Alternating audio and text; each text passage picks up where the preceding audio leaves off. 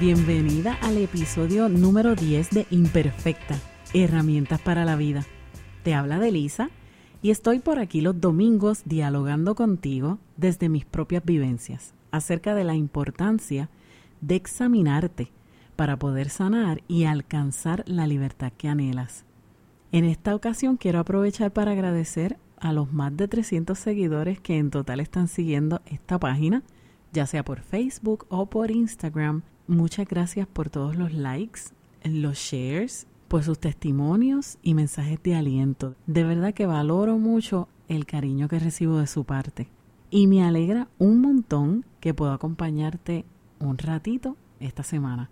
Es una bendición para mí. Y lo más que quiero es que también lo pueda hacer para ti, que no te sientas sola, que con mis relatos puedas recordar que Dios siempre está contigo lo principal en este podcast es que sepas que Dios está presente en cada uno de tus procesos de vida. Esa ha sido mi experiencia y puede ser también la tuya.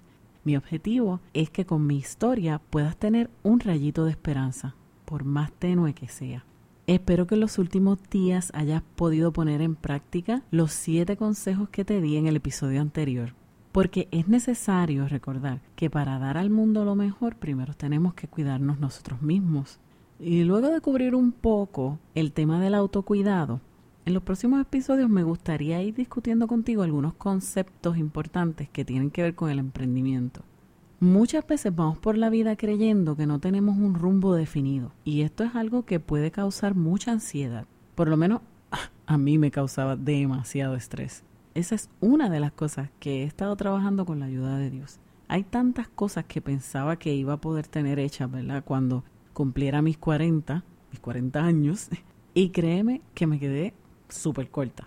Que pensar en eso me robaba mucho la paz. Pero he aprendido que soy muy buena manejando la cuestión de la ansiedad cuando soy proactiva.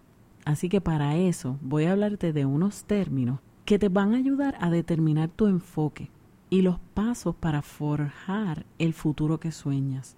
Y por favor te pido que me permitas, aunque sea por unos minutos, guiarme de maestra.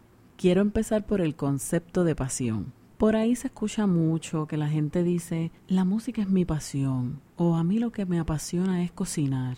Y decimos esto, ¿verdad? Cuando entendemos que algo nos gusta mucho, a tal punto que no podemos estar sin hacerlo y podemos hacerlo aunque no nos paguen. En esencia, ¿verdad? A eso se refiere el término, pero quiero explorarlo un poco más. La Real Academia brinda varias definiciones para referirse al término pasión, pero la voy a resumir en dos. La primera dice que es apetito de algo o afición vehemente a ello.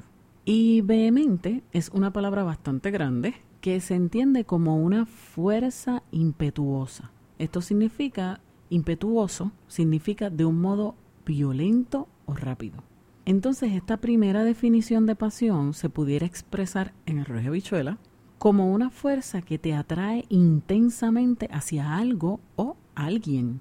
El otro significado es padecer, que no es otra cosa que sufrir, literalmente sentir, recibir o soportar dolor. Por eso cuando escuches que dicen pasión de ánimo, pues esto se refiere a sentirte triste, deprimido, o desconsolado.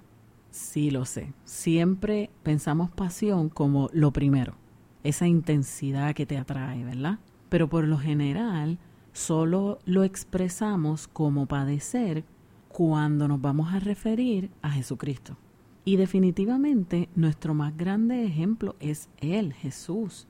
Su amor por nosotros es una fuerza que lo atrae intensamente a nuestro corazón. Y sabes que no estoy exagerando porque él nos amó primero y te sigue amando a pesar de ti. Por eso estuvo dispuesto a padecer. Así que Jesús demostró las dos definiciones de pasión. Un intenso amor que lo atrae hacia ti con fuerza y una disposición de soportar dolor por causa de ese amor. Ese debe ser nuestro referente. Así que me parece que es hora de que tú y yo aprendamos que en la vida vamos a sentir pasión, y eso no tiene que ser algo malo.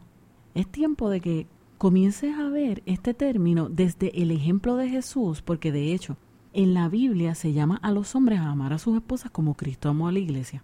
Básicamente, se les pide que tengan este tipo de pasión por su pareja, que su amor lo acerque con fuerza intensa hacia su esposa y que estén dispuestos a sacrificarse por causa del amor que sienten hacia ellas.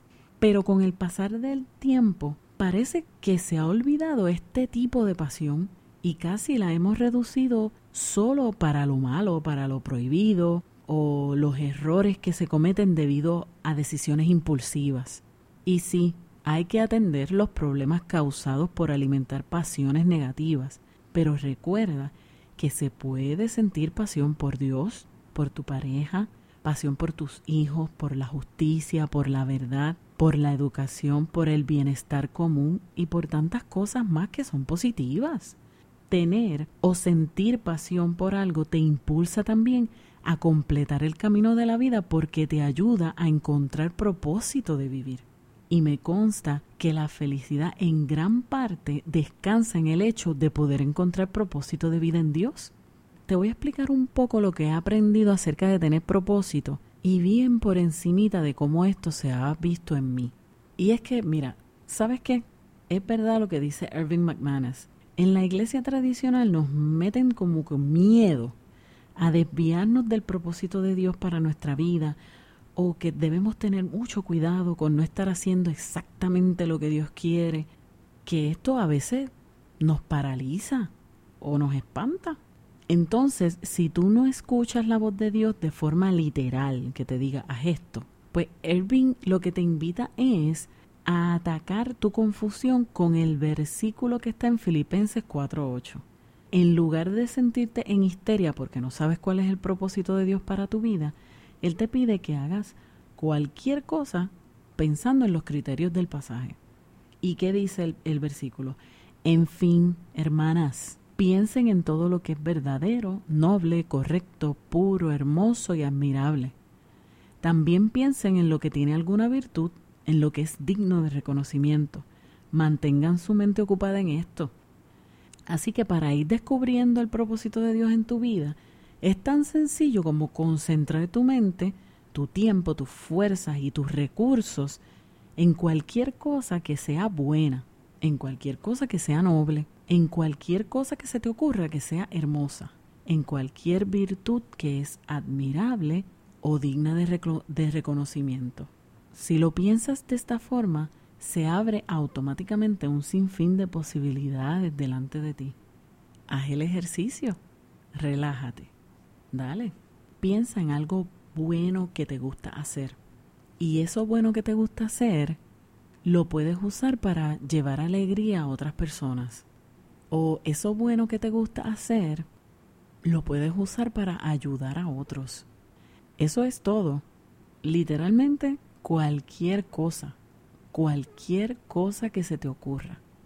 ¿Ya escogiste una? ¿Ya se te ocurrió? Si ya la escogiste, ya sabes por dónde comenzar a vivir una vida con propósito en Dios, sabiendo que Él te va a guiar, que Él te va a educar en el camino. Por otro lado, Hace como cinco años participé de una actividad que se llamó Impulso. Esto fue como una especie de congreso, retiro, workshop que organizó la comunidad de fe Mar Azul en el 2015. Fue ahí cuando comencé a entender un poquito más claramente el concepto de propósito. Recomendaron que para encontrar propósito en tu vida, tienes que comenzar confiando en Dios. Tan sencillo como eso primero tienes que depositar toda tu confianza en Dios, porque cuando confías en que Dios se encarga de ti y de tus necesidades, eso te permite soltar cargas y darte espacio para pensar, y lo voy a expresar de esta manera porque no recuerdo específicamente el wording que se usó en el sitio, cuando sueltas tus problemas, confiando en que Dios se encarga de ellos, puedes darte la oportunidad de pensar cómo puedes colaborar con Dios para ayudar a resolver sus problemas.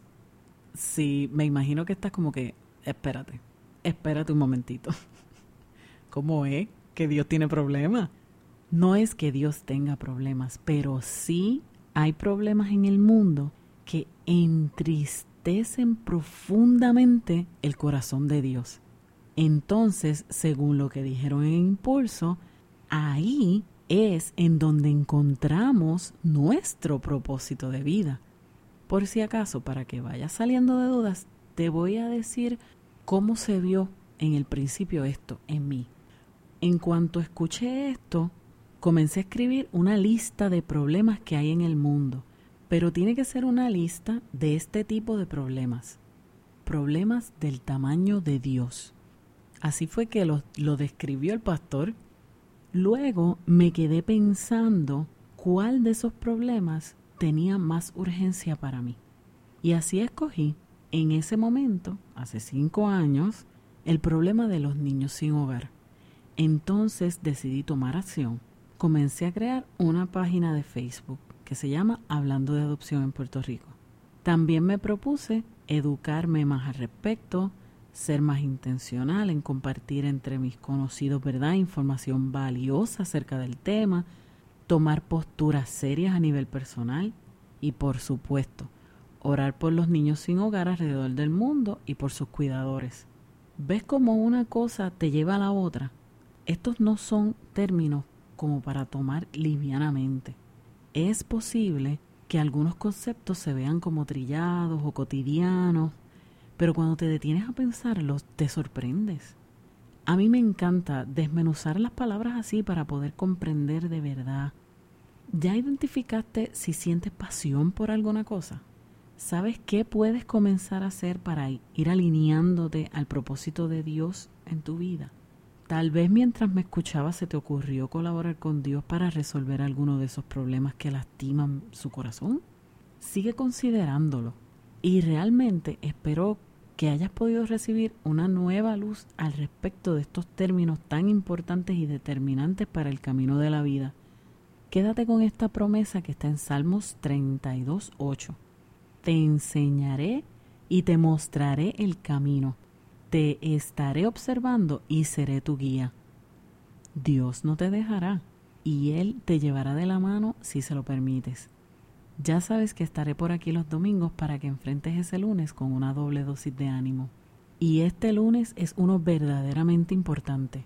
Este lunes estaremos a solo horas de decidir el curso de nuestra historia.